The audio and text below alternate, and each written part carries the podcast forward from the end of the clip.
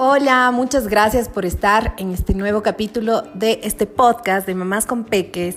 Eh, hoy día tengo mi primer invitado hombre. Es un invitado muy especial y es una persona que admiro muchísimo, que tuve el gusto de ir un par de charlas de él y también me dio unas clases de Kabbalah de la primer iniciación al Kabbalah y me encantó eh, la forma en que, mm, a ver, él es, primero les voy a hablar, se llama Juan Diego Umpierres. Les voy a eh, leer más o menos lo que él pone sobre él porque me parece súper interesante.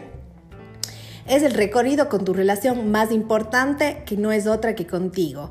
Este, e, este camino es un diálogo con la existencia, con lo que traiga, con lo que es, más allá de los complejos del destino. Él es eh, abogado, estudió también psicología en en ayudar a las familias, ¿no es cierto? En como que, bueno, después él nos va a contar un poquito más. Yo también tengo aquí como que su formación, porque se ha formado en muchas cosas, realmente ha estudiado bastante. Se formó en área del derecho familiar, lo cual le derivó al estudio de la psicología jurídica en derechos de familia. Y de ahí mi, dice mi voluntad, disciplina en la investigación del desarrollo humano. Aparte, él ha escrito bastantes libros. ¿Cuántos libros? ¿Unos tres? Tres libros tiene ya escrito, imagínense lo que es eso. Así que ya les vamos a invitar a que lean un poquito de sus libros. Entonces, él, él, él realmente, él estudia a Jung, me pareció algo súper chévere porque yo era como que tenía súper Freud en mi mente y cuando apareció Jung fue como que, wow, me pareció súper chévere. Eh, es locutor universitario de la Central de Venezuela, ha sido Estudia en el Instituto de Psicología del Códex, eh, de, en, Psicología Jurídica, en el Derecho de la Familia, Cátedra de Psicología y Psicoanálisis Atenea de Madrid. Eh, bueno, Cátedra de Psicología y Psicoanálisis de Atenea de Madrid, diplomado en negocios y ruptura de parejas. Entonces también aquí nos va a eh, dar un poquito de ese tema que creo que todo el mundo le teme un poco a esto de la pareja, de la conexión y vamos a hablar hoy día pero sobre un tema súper lindo que es lo más importante, es la pausa, cómo vivir nuestra vida en pausa.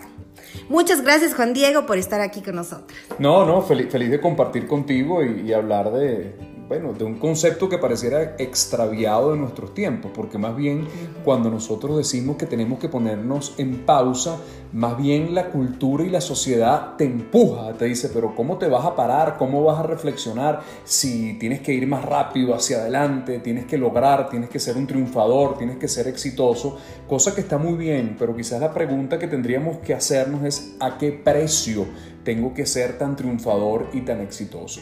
Entonces lo que estamos viendo es un mundo muy acelerado donde no nos permitimos reflexionar, donde quizás actuamos más bajo la reacción y no desde la acción y precisamente lo que cambia entre ser un ser reactivo y un ser humano que acciona y transforma es el poder de pausarnos, es el poder de decir, déjame tomar un espacio, déjame respirar, déjame conectarme para tomar una decisión, quizás podríamos decir eh, más desde el alma y no tanto desde ese factor visceral histérico que a veces nos mueve. Sí, totalmente, me parece súper lindo por lo que dijiste. Y es que ahora eh, cuando uno quiere darse esa pausa es mal visto. Como que todo el mundo es, no, pero ¿y ahora qué vas a hacer? Y si te vas, no sé, si, ¿qué vas a estudiar? Comenzando desde eso, como que los chicos salen del, del colegio y dicen como que qué van a estudiar y todos es como que mucha presión. Y, y muchas veces eligen carreras erróneas o, se, o pasan de carrera en carrera, por tal vez por esto. Eh, porque porque la, la, vida, la vida se resume en tres preguntas. Y la primera pregunta es quién soy yo. La segunda pregunta es a dónde voy yo. Y la tercera pregunta es ¿con quién voy yo? Y eso tiene un orden que hay que cumplirlo. O sea, yo no puedo pasarme al doctorado eh, sin hacer el pregrado o sea, lo que sucede es que como no tenemos identificación de quiénes somos, estamos buscando que lo de afuera nos diga quiénes somos, o la pareja nos diga quiénes somos, o la carrera nos diga quiénes somos. Y otra vez volvemos a la pausa. Si no hago esa reflexión de ponerme en contacto con quién, quién, quién es este personaje que está destinado a, dirigir la vida, bueno, nos complicamos porque entonces nos vamos a donde no queremos, entonces después descubrimos que ahí no queremos estar, entonces nos casamos y después descubrimos que tampoco es con esa persona. Y que no nos queríamos casar muchas Eh, bueno, claro, porque hay una presión colectiva y cultural que no nos permite ser nosotros mismos. Creo que uno de los grandes pecados capitales que tenemos hoy en día es que la gente eh, tiene mucho miedo de asumirse, de conocerse y de sobre todo ir a la vida con lo que están llamados a ser y no con lo que la gente quiere que seamos. Ese es el primer punto, yo creo que hay que atreverse a ser uno mismo, pues. Ya, ¿y cómo hago para, para saber quién soy? Es que es como que me digo ya, ¿quién soy? Pero es el típico, soy Gabriela Estudillo, tengo tantos años, estudio ni sé qué, soy mamá. O sea, ¿pero quién soy? O sea, ¿qué, qué es quién soy? Es un poder de autoconocimiento. El poder de autoconocimiento es una revisión en pausa que nos pone a mirar hacia adentro, primero reconocer de dónde venimos, después hacer un proceso quizás más analítico y saber dónde están nuestras heridas, un poco cuestionarnos la vida para que todo eso que ha pasado nos termine de poner en la identidad de quiénes somos. O sea, un poco saber de que ese del espejo también soy yo, del cómo me veo, del cómo me siento, del cómo me ven los demás. Usualmente mi, mi, mi metodología, que es el CRH, que, que, es un planteamiento de análisis que hemos hecho, nos dice que hay tres espejos fundamentales en la vida. El primero es el espejo físico. Entonces el reconocimiento de esa imagen que está ahí, aceptarse y admitirse, después ese espejo emocional, que es ponerse en cómo me siento, y después el espejo de la sociedad, ¿qué, qué, qué es lo que ve la sociedad de mí? O sea, ¿qué es lo que estoy reflejando yo al que está enfrente? Pero es que ahora con lo de las redes sociales, la sociedad, todo el mundo les ve bien y feliz. Sí, pero eso, pero es una mentira, por eso la trampa de la ansiedad que vivimos, porque la red social nunca se atreve a mostrar eh, la otra cara de la película. Es un, es un estado muy narcisista de, de, de poner la cara más bonita, el filtro más bonito. Nadie se atreve a publicar, o yo todavía no, no, no, no he visto que nadie publique unas vacaciones feas en el Instagram, o que me dejó el avión, o que aparezco todo sudado porque llevo 20 horas esperando. Na, na, nadie publica, todo el mundo publica un rostro de, de, de una cosa que en el fondo es tapar nuestras propias heridas humanas y por eso vivimos muy desconectados. Sí, pero también en un punto me puse a pensar en eso y dije como que a veces tampoco es, bueno eh, mostrar algo negativo porque también la gente malinterpreta todo. Como Pero que es que no creo que nada negativo. negativo. Hemos trazado el mundo mucho en esa cosa del positivo y el Yes. negativo. Entonces pareciera entonces que ahora todo muy, tiene que ser muy positivo y nada negativo. La vida no se mide por lo positivo o lo negativo, quizás por lo que tenga sentido o lo que no tenga sentido. Hemos caído además en una cosa para mi gusto profundamente infantil que tiene que ver con esa tendencia del excesivo pensamiento positivo. Y resulta que ese excesivo pensamiento positivo no nos permite afrontar las complejidades de la vida. Porque entonces cuando está la complejidad enfrente decimos, voy a evadir el pensamiento, voy, voy a apagar la mente y quitar ese pensamiento, o le voy a meter una carga de pensamiento positivo. Entonces termina más bien anulando los procesos. La vida tiene complejidad. Decir que la vida es fácil y es light me, me parece un, un, gesto muy distorsionado porque na nadie se puede atrever a decir eso. Y si lo está diciendo, mentira.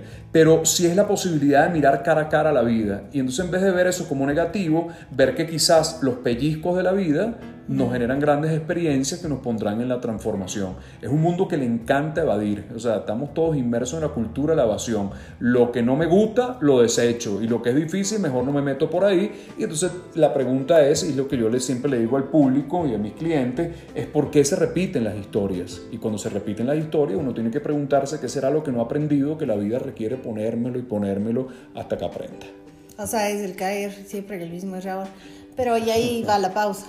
Y, y, claro, la que, reflexión. La reflexión de si estoy pasando por un mal momento en mi vida, no seguir como que tratar de tapar ese mal momento con, con siendo todo bien o haciendo cosas, o sea, no, sino no aceptar. O sea, no funciona porque eso es lo que es una, es una pomada que quizás te alivie momentáneamente, pero esa herida sigue igual en la, en la profundidad. Yo tomo una, una máxima de Jung que dice, lo que acepto me transformo, lo que niego me condena. Yo creo que es preferible a veces pagar la cuota de dolor necesaria para poder transformarla que un dolor no tomado que se convierta en un sufrimiento perenne en la vida, que, que nos ponga en repeticiones.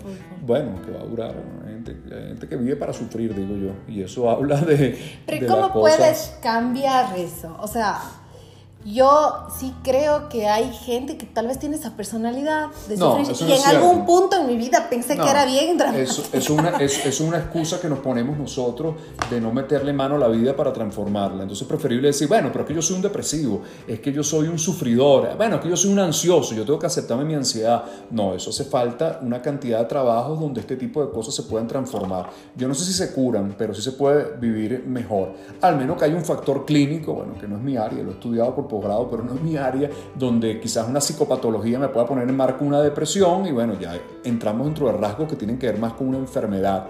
Entonces eso tiene que tratarse bajo un protocolo clínico. Pero también hay mucha gente que es muy vagabunda, o sea, que se acostumbra también a estados de sufrimiento sin tener una depresión clínica, sino más bien que dice, bueno, esto es lo que es y así me, y así me, me tengo que admitir, ¿no? Tú te admites, pero te admites para transformarte, no para quedarte. ¿Y cuál es el primer paso de una persona que de verdad piensa que todo en su vida está mal, que tiene, yo qué sé, problemas económicos, que tiene problemas familiares, o que de verdad siente que no está conectado este rato con la vida? Bueno, que vaya a terapia. O sea, una persona que ve todo mal eh, entra en un grado de fatalismo que, que, que tampoco es cierto. La vida no es ni buena ni mala, la vida es lo que es. Y con lo que es habrá que hacer una fiesta, pero no puedo decir que todo lo que me pasa en la vida es malo, ni que todo en la vida lo que me pasa es bueno. Lo que pasa es que hemos también como, como le hemos dado a eso la felicidad como... Sobrevalorada. Eh, exactamente. Entonces creemos que la felicidad está siempre con los dientes para afuera, está todo el día riéndome, que nada me afecte, que, que todo es maravilloso. No, la felicidad no tiene nada que ver con eso. La felicidad admite sonrisas que se pueden poner en paréntesis durante un tiempo y las tristezas de la vida que son parte del contenido que, que todos transitamos además. O sea, lo que hay es que ser más humano con estas cosas de la vida que nadie nos enseñó. ¿Y cómo aprendemos? Bueno, se aprende o en conciencia o a los golpes. o sea, se aprende haciendo un trabajo, decir, bueno, oye, Pero mi vos sí vida... crees que la, que, o sea, la terapia sea lo básico. Bueno, no sé si es la terapia, mundo- pero es un estado reflexivo que uno tiene que preguntarse en la mañana cómo carajo me siento con mi vida.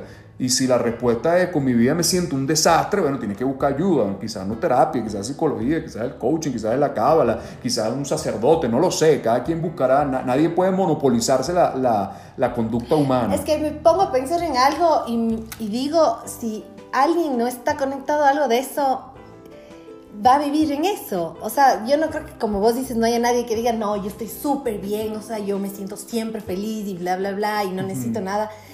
En mi pensamiento, y es lo que algo que yo creo, no todo el mundo, pienso que todo el mundo necesita eso, o ya sea como vos dices, o que la terapia, o que el curo, o que la cámara, o sea, todo el mundo tiene que tener algo espiritual en sus vidas, ya sea como sea que Claro, ahora, ¿Crees hay- que hay- sí? hay- no, no, no. O sea, yo soy, so- yo, yo soy nieto de sobrevivientes de los, cam- de los campos de concentración. Yo no creo que mi tía Alegre, que tiene 97 años, yo creo que nunca fue un terapeuta. Además, creo que sería muy poco lo que le podría decir un terapeuta después de una persona que pasa 5 años en Auschwitz. O sea, creo que ella generó un capítulo de resiliencia con protocolos de su vida que lo logró hacer sola. No todo el mundo lo requiere. Sin embargo, cuando la vida está estancada y sentimos que estamos en una, en un- en una centrífuga, que la vida está girando y girando, bueno, o sea, algo tiene que cambiar, ¿no? O sea, y es la pregunta que uno tiene que hacerse. O sea, no todo el mundo está en centrífuga.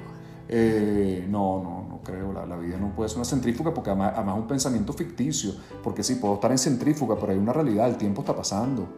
O sea, eh, la vida no se estanca. Porque yo tengo una centrífuga no significa que la vida no va pasando.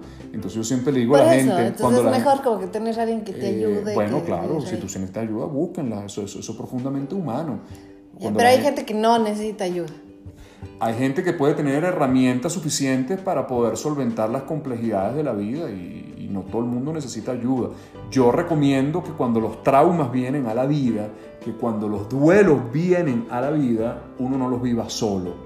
Eso no significa que un terapeuta, quizás un amigo, quizás un hombro, quizás alguien con Sí, sí, quien eso poder expresártelo, mira cómo me siento. Es preferible que los dolores de la vida no se vivan solos porque, bueno, porque uno está en un grado de fragilidad donde a veces requiere ese hombro al lado.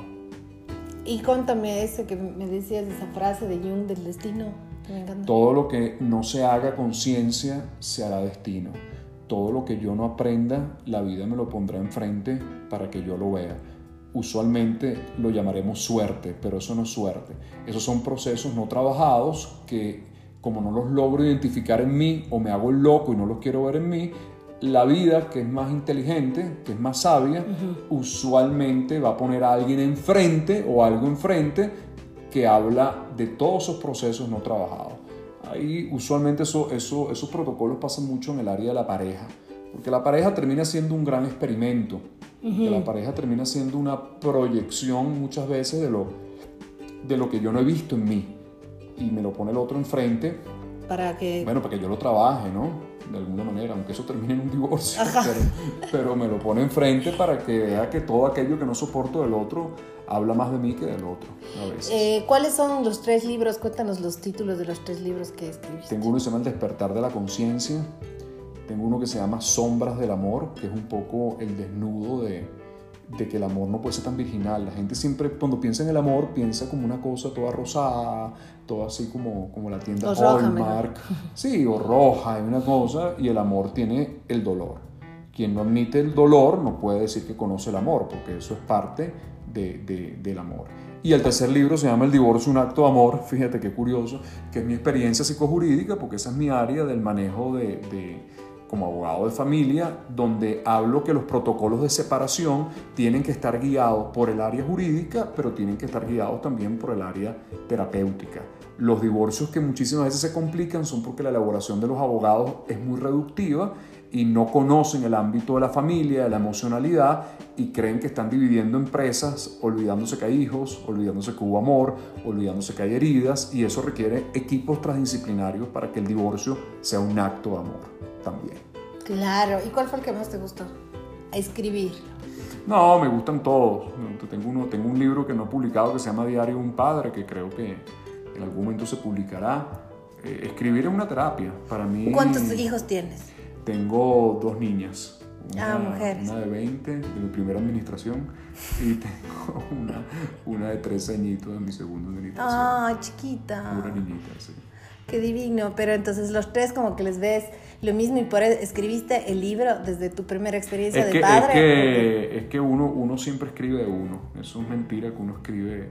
Si tú me echas un cuento tuyo y yo te lo escribo, ya es una versión mía que voy a dar. La vida siempre habla de uno, uno nunca habla del otro. Y cuando la gente va a terapia y dice que está hablando del otro, en el fondo está hablando de, de uno mismo y cuando uno escribe está hablando de uno mismo y y, yo en mi área, que es más del ámbito del análisis, eh, yo creo que lo bonito de esto es que uno habla de sus propios trabajos que se han de alguna manera sanado. Los que no se han sanado, no me atrevo a hablarlo porque imagínate tú, si tú vienes con un problema y, el problema es igual al que yo no tengo sanado, te voy a enredar la vida porque voy a tomar parte. Entonces uno tiene que, tiene que cicatrizar para hablar siempre con propiedad de lo que uno ha vivido. Yo tiendo a no hablar de lo que no conozco, aunque me lo haya estudiado. O sea, lo que no he vivido no intento meterme por ahí porque creo que en el ámbito de eso que llamamos la psique, eso que llamamos el alma, eso que llamamos la mente, eh, nada está escrito. Entonces el manual se me queda muy corto, o sea, se me queda muy pequeño para poner etiquetas a la gente. Pero es, es, chévere porque yo siempre decía, la verdad, que nunca me iría donde un terapeuta de pareja que nunca se haya casado, porque la verdad... Puede ser o sea, yo decía, ¿cómo va a entender algo que no ha vivido? Un gran terapeuta de pareja que dice que un buen terapeuta de pareja, coño, tres divorcios, dice por lo menos tiene. Porque es como que de verdad alguien no puede, o, que te vayas a una asesora de lactancia que nunca haya tenido hijos, ni es sé, porque es, como que me, me O sea, puedo agarrar el manual, yo estoy lleno de manuales aquí, de posgrado, pero ese manual yo te confieso que más termina siendo una referencia académica que lo que aplico yo, yo, yo creo, a menos que sea un cuadro clínico, que esa no es mi área ni no lo toco, pero las experiencias humanas eh, se producen más desde el quirón, que es un, que es un, es un mito, valga la redundancia, en la mitología griega, que es el sanador herido, y de ahí viene la palabra quirófano. El quirón es un centauro herido y él, él, como está tratando de buscar sanar su herida, se convierte en el gran médico de la mitología. Él logra sanar a todo el mundo a través de su propia herida. Entonces yo creo que Como todos el Oponopono. Eh, sí, un, un, poco, un poco la historia por ahí, pero lo importante de eso es, eh, bueno, que uno se reconozca herido también, ¿no? ¿no? ¿no? hay terapeuta no herido, no hay psicólogo no herido. ¿Y vos vas a terapia? A veces crees que no. No, no, es obligatorio. Los que estamos en área analítica necesitamos supervisión permanente. Ya son más de 15 años todos los jueves. Todos los jueves. Sí, a veces me tomo unos, unos espacios de dos tres meses de vacaciones, pero siempre porque, claro, ¿y quién me escucha a mí? Pues, o sea, alguien me tiene que escuchar mis ansiedades, mi, todos tenemos un rasgo neurótico, Las locuras. claro, entonces uno requiere también ser escuchado y, y, y, sanear un poquito lo que, lo que está dentro. ¿no? no, sí, y aparte es necesario, pero yo creo que la gran mayoría no hacen eso bueno, no hay tiempo, ¿no? La gente no, no, se toma mucho tiempo, ¿no? Pero, pero yo sí creo que, bueno, aquí por lo menos en nuestra consultoría, que somos como cuatro especialistas, estamos full. Y entonces eso, eso quiere decir que la gente sí está buscando de alguna manera resolver. sería interesante, y eso es lo bonito por lo menos de mi área del análisis, que no trabajáramos cuando ya se nos explotó la bomba en la cara sino que pudiéramos tener un espacio donde reflexionar, donde conversar, donde analizar y no tengamos que esperar las emergencias de la vida. Es quizás como trabajar más en la salud que trabajar en la enfermedad trabajar más en la prevención que, que sí, en la por eso, eso es lo que yo decía, que yo creo que todo el mundo debería ir porque... Bueno, por lo menos que te escuchen. Es como que, y, y sí, es como que dices, eh, buscas si te sientes mal un amigo o algo, pero a veces no, no son los consejos que vos necesitas y, si les haces caso. Sí, o yo creo que los seres humanos sí pero, nos pero confundimos. Ni, ni, ni, siquiera es un espacio de consejería. El espacio de consultoría, más que dar consejo, es, es, es, es redirigir es poner vectores, es decir, vamos a esta aproximación, ¿qué es lo que te pasa? Quizás yo tengo objetividad de verlo porque yo no estoy sintiendo lo que tú sientes, yo quizás pueda ver la película más tranquilo. la, la, consejería es otra cosa. Eh, yo creo que los consejos son para escucharlo y no para seguirlo, porque nadie aprende en cabeza ajena, o sea, uno lo que logra ver es directrices, vectores, procesos de autoconocimiento que la persona después termine tomando las decisiones de la vida. No es bueno empujar a nadie a decidir porque yo no sé lo que siente el otro ser humano. Eso, eso, eso, es muy peligroso porque yo te puedo acompañar y puedo comprenderte, pero decir que yo siento lo que tú sientes, no, eh, eh, caería incluso en una cosa muy soberbia. Yo no puedo saber lo que tú sientes, yo puedo acompañarte, puedo guiarte, podemos armar una estrategia, que es lo que me gusta, hablar estrategia con la gente, de cómo poder acercarnos, bueno, a que la vida sea más amable, no fácil. Yo no sé si se resuelve todo, no creo que la vida más es para resolverla, creo que la vida es para vivirla más que para resolverla. Ajá, pero es siempre bueno tener como que una guía y no ir con los ojos cerrados. claro, claro. Sobre todo cuando la vida se pone fastidiosa, pues cuando tú sientes que estás metido en un pozo y sientes que eso es la vida y la oscuridad, entonces tú dices, siento que la vida es toda oscura. No, quizás los que estamos afuera de tu proceso podemos decirte que la oscuridad es un espacio de la vida, pero que la vida es más grande eh, de todo lo que tú estás viviendo, ¿no? No, y aparte a veces, este rato que me puedo pensar cuando uno, no sé, tenías alguna cosa y el rato que hablabas con alguien y decías en voz alta sonaba más tonto de lo que, o sea, Hay que sacarlo, sí. Ese rato es como que era full y el rato que dices a alguien... Bueno, ese, ese fue, ese fue, la, ese fue el aporte de este señor, de Freud, que de alguna manera eh, planteó el psicoanálisis como un mecanismo, una terapia de, de hablar y que a medida que la gente hablaba, hablaba, bueno, se calmaba. Es preferible sacarse y escuchar. Pero no me gusta Freud, porque piensan que todos los traumas son del lado materno. El complejo materno. Ajá, complejo materno y cosas. Y porque, o sea, chévere, pero no puedes eh, vivir en la misma terapia para para resolver, o sea, es como que el, necesito ahora la respuesta, no pasar a un año hasta encontrar... Bueno, ahora por un año, el psicoanálisis no termina nunca. Nunca, o sea, pero un año para arreglar, o sea, como que tienes que estar mucho. Sí, sí, sin embargo, sin embargo, para mí, eh, el que inicia, no que descubre el inconsciente, pero quien inicia un trabajo maravilloso... Eh, que es como el motor donde nace todo esto, Freud sigue siendo un gran, un gran maestro. No, de que él dio algo a la ciencia, Absolutamente. Todo. Bueno, porque además, Freud no venía de la psiquiatría, Freud venía de la neurología. Después él pasó al ámbito de la psiquiatría y creo que el psicoanálisis en su momento tuvo una apertura extraordinaria. Yo vengo de formación analítica, no freudiana, junguiana, y, y, te puedo decir que el análisis es, maravilloso. Ahora, todo análisis también tiene que tener un un proceso donde también termine. O sea, uno puede pasar toda la vida, al menos que te guste el análisis, porque a veces lo que sucede es que, bueno, que se nos puede ir la vida en un análisis, ¿no? Entonces, eso, a los 80 años. Eso es a lo que me refiero. Es con que, que pereza que se vaya la vida. el, el, modelo que tenemos nosotros es un análisis mucho más puntual porque como nosotros no trabajamos clínica, trabajamos resolución de conflicto, yo quizás he logrado con todo el equipo hacer procesos más de la paroscopia y no estar abriendo cirugías muy abiertas que después son muy complicadas, cerradas. Uno con la experiencia sabe qué tocar y qué no tocar. Y mi experiencia me dice que no todo se toca, que no todo tiene que ser revisado, que no hay cosas en la vida que no molestan y no tengo por qué, porque si te las toco quizás te, te comiencen a molestar, te a molestar. Entonces uno tiene la experticia de decir esto sí, esto no. Entonces hago un análisis puntual y yo digo que es como un punto de cirugía. Suturo, profundo, lo, todos los planos, pero avanzo. Reviso lo que está atrás, pero avanzo. Reviso lo que está atrás, pero avanzo. Porque también tengo que sentir que la vida, bueno, la vida se transforma hacia adelante, porque es hacia adelante, ¿no? Obvio, y todo el tiempo estamos cambiando. Sin embargo, Freud sigue siendo el grama. El grama, sí, sí, ay no. ¿Y cuál es tu filosofía de vida? Vivir, vivir vivir con lo que se con lo que, lo que uno asume del vivir. Y para mí, hoy un psicólogo de la gestal que me encantó y, decía Garriga, yo creo que es una filosofía de vida que estoy aprendiendo, porque sigo siendo un estudiante en esto. Amar lo que es, amar lo que soy y amar lo que son eso me, ha ayudado mucho. Porque Voy a anotar.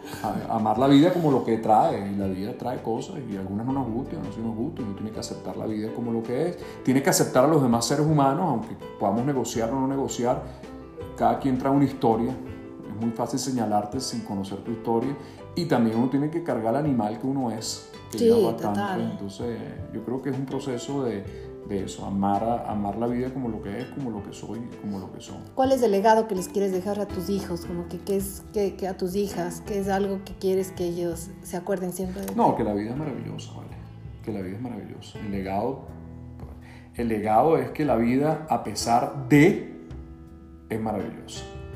O sea, al final, la evaluación de la vida, cuando se ha hecho con amor y con alma, la vida siempre es para bien y es un milagro. Entonces, eh, honrar la vida. Es, el legado de todo ser humano. ¿Y vos crees, te gustaría que tus hijas en un tiempo eh, comiencen haciendo terapia por salud o no? O como que no, esperarías. si, si, sienten el camino. Que o sea, tu hija mayor, que tiene 20 años, ha bueno, hecho terapia. sí, uh, claro. pero cada quien toma el camino de lo que necesita. Yo creo que muchas veces nosotros proyectamos en nuestros hijos más nuestros dolores que los dolores de ellos. Ellos tienen derecho a ver que quieren y que no quieren y tendrán que asumir sus sueños y también tendrán que asumir eh, los fracasos. Uno está demasiado preocupado a veces por, por, lo que quieren nuestros hijos y hay que ayudarlos, hay que apoyarlos, pero hay que permitirles que ellos vayan a las experiencias. Quizás una de las cosas más difíciles es que no les estamos permitiendo Ahora ir a la vida, entonces los sobreprotegemos y tenemos una cantidad de inútiles emocionales que son muy inteligentes, muy inteligentes para los órdenes académicos y una cantidad de cosas, pero demasiado analfabetas para, para manejar las emociones. Y eso habla más de, de, nosotros que de ellos mismos, porque hay una ausencia terrible de padres. Sí, totalmente. Hay que atenderlos más. ¿Cuál es una frase que te define para terminar? Una frase que, que, me define. No, la que te dije, y es mi programa de televisión en Miami, eh, vivir vale la pena.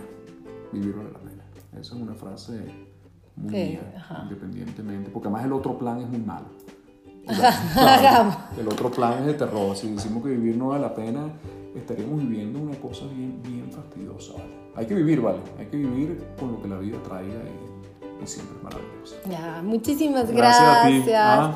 Y búsquenla en sus redes sociales, en su página web que es www.juandiegounpierres.com y Instagram y Facebook igual. Unpierres con H. Y con con H y con S Juan Diego Unpierres. Muchísimas gracias por estar aquí. Gracias, por venir a, conocer tu sitio y conversar un rato también. Eh, muchas gracias.